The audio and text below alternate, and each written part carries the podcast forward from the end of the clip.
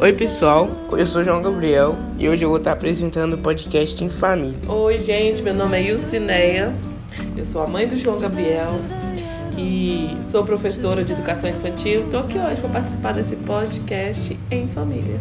Olá, pessoal. Eu sou Carvalho, sou o pai do João Gabriel, esposo da Ilcineia, a professora. Sou o pastor Carvalho, lá da Igreja Presbiteriana do Bela Vista, e vou participar com vocês do podcast em família. Oi, gente, eu sou a Adriele, também sou dessa família e eu sou estudante de enfermagem da Universidade Federal de Minas Gerais. E hoje, nesse episódio, a gente vai estar falando sobre Síndrome do Pânico para vocês.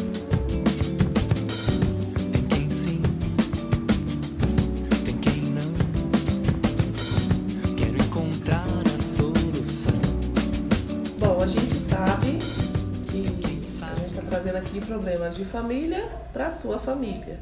E hoje nós vamos introduzir esse assunto falando, sabendo que o Brasil hoje tem a maior taxa com pessoas que sofrem de transtorno de ansiedade no mundo. Segundo a Organização da Saúde, 9,3% dos brasileiros sofrem com ansiedade. E apesar desse número alarmante, nós sabemos muito pouco a respeito dessa doença. Mas o que, que você pode falar para mim, Adriane, sobre isso daí? É porque a síndrome de pânico e o transtorno do pânico, eles estão dentro da classificação de transtornos de ansiedade. Então são a mesma coisa? Não, não são a mesma coisa, são diferentes. E ah. você pode tanto falar, tipo, síndrome do pânico ou transtorno do pânico.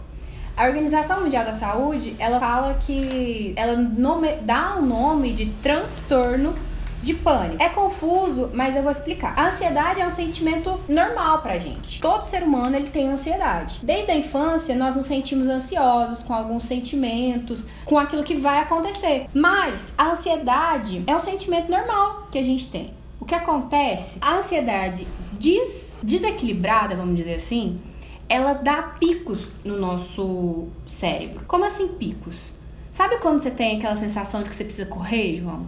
Você precisa fugir? Uhum. Então, é a ansiedade te preparando pra correr e fugir. Porque é isso que ela faz. Ela é um sentimento natural do nosso corpo.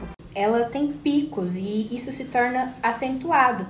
E o nosso corpo passa a identificar situações do dia a dia, preocupações que a gente tem no dia a dia, como se fosse uma ameaça. Então, a gente passa a ter liberações dessa adrenalina que eu te falei, João, pra gente fugir e tudo mais, uhum. como se fosse um momento da gente fugir. Então, é por isso que a pessoa tem o coração acelerado, é, as mãos ficam suando, ela acha que alguma coisa vai acontecer e ela fica muito preocupada. Mas isso é uma crise de ansiedade. Isso não é uma crise de pânico. Agora, se você pensar que a pessoa tá tendo isso muito, muito, muito potencializado. Pensa esses sintomas três vezes. Frequentes. Isso, bem frequentes. Isso é uma crise de pânico.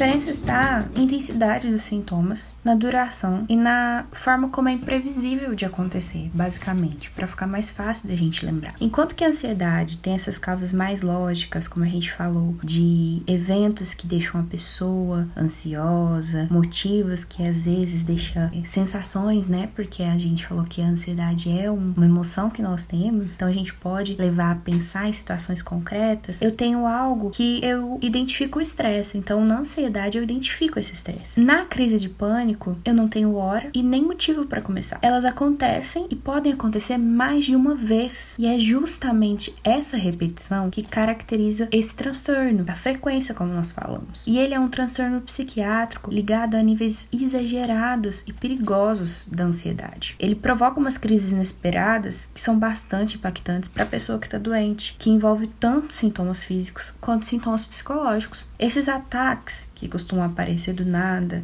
e vem com uma intensidade muito alta, dura de 15 a 30 minutos. Alguns relatos falam 50 minutos e são raros os acontecimentos que passam desse tempo, mas é possível. Mas apesar desse ataque passar rápido, a intensidade dos acontecimentos e a sensação que a pessoa tem demora muito a passar, porque é como se não tem um motivo aparente para acontecer. Mas vamos pensar que é como se o cérebro entrasse em um curto-circuito.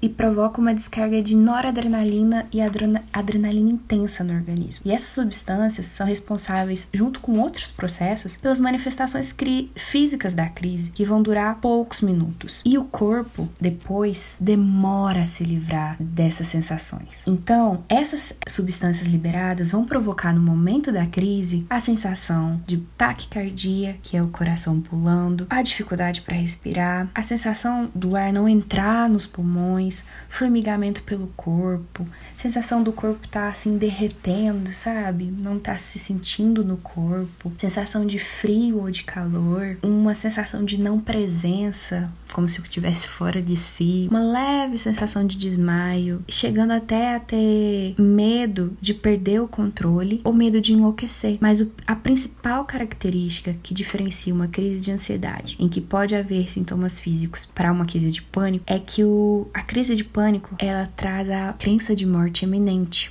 A pessoa ela tem, ela sente os sintomas físicos tão real que ela tem a certeza de que ela vai morrer. Então ela fortalece a crise dela com um medo do medo. E a cada crise isso vai crescendo dentro dela.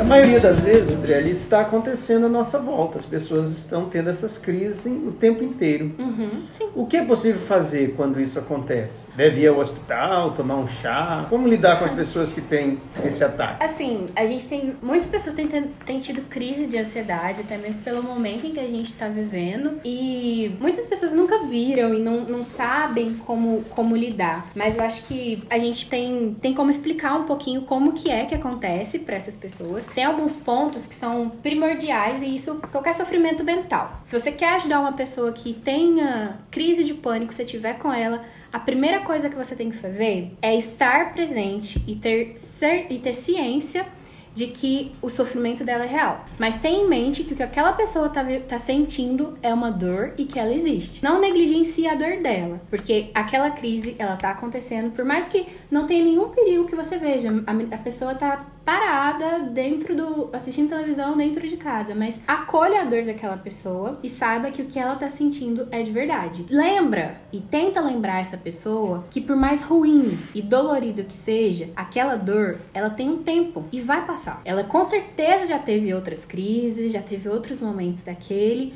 mas vai passar. Lembra a pessoa disso e se lembre disso. A partir desse momento, você tem que lembrar de. Eu sei que é muito difícil, mas não peça para a pessoa ficar calma. Porque se a pessoa conseguisse é a ficar calma, coisa. a pessoa iria ficar. E às vezes você fala calma, não é para a pessoa ficar, mas é para você ficar calma. Uhum. Então, ponha dentro de você essa palavra calma e não fale para a pessoa ficar calma, porque isso deixa a pessoa mais nervosa. E tenta trazer essa pessoa para concentrar no presente. Pede para ela falar o que, que ela tá vendo no espaço. Se você estiver em casa, pede para ela começar a descrever o ambiente, o que, que ela tá vendo. Ah, eu tô vendo uma mesa, eu tô vendo uma toalha vermelha, eu tô vendo cinco cadeiras. Se isso não estiver funcionando, comece a fazer os exercícios de respiração junto com essa pessoa. Como que assim existe respiração? Você vai fazer com que essa pessoa inspire e expire, sendo que a expiração tem que demorar mais tempo que a inspiração. Quando a gente expira, demorando mais, liberando mais tempo para liberar esse CO2, a gente acalma mais. Então, você tem que lembrar disso. Você faz junto com a pessoa, vai induzindo que aí você também acalma e para de falar calma nesse momento de crise. Não pergunta para ela o que você tá sentindo, onde que dói, o que, que tá acontecendo? Fala disso pra mim. Não, você tem que levá-la pra longe do que ela tá sentindo. O seu objetivo ali naquele momento é esse, tá? É você tentar levar a pessoa para longe daquilo. E se você puder distrair, isso mesmo. A síndrome de pânico ela tem que ser acompanhada por terapia. Esse aí é o tratamento principal. Acho que a gente precisa ter isso, isso em mente. Então, nesse caso, essa pessoa que está vivendo esse pico ou essas crises intensas, ela já está num quadro onde ela precisa de um tratamento clínico. Ou não? Não, claro, a pessoa que ela tem que ser levada a um, a um clínico, a um hospital. É muito provável que essa pessoa na primeira, na primeira crise vá procurar um sistema de saúde e provavelmente uma emergência, porque os sintomas da crise parece mesmo que está tendo um infarto. A maioria dos pacientes relatam isso, porque por causa da bradicardia. Então parece que é um infarto e chega lá no hospital, normalmente no pronto-socorro, os exames não dão nada, tá? Diagnostica a pessoa com ansiedade.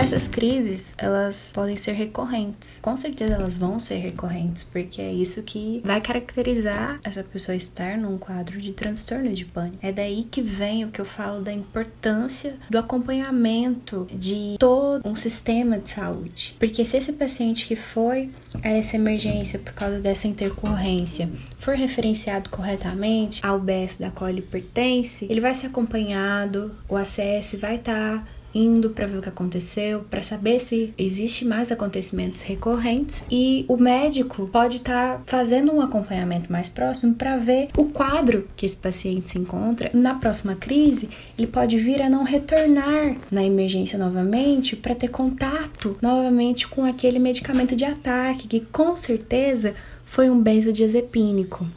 Então, olha a importância aí do papel da enfermagem em enxergar né, todo o processo.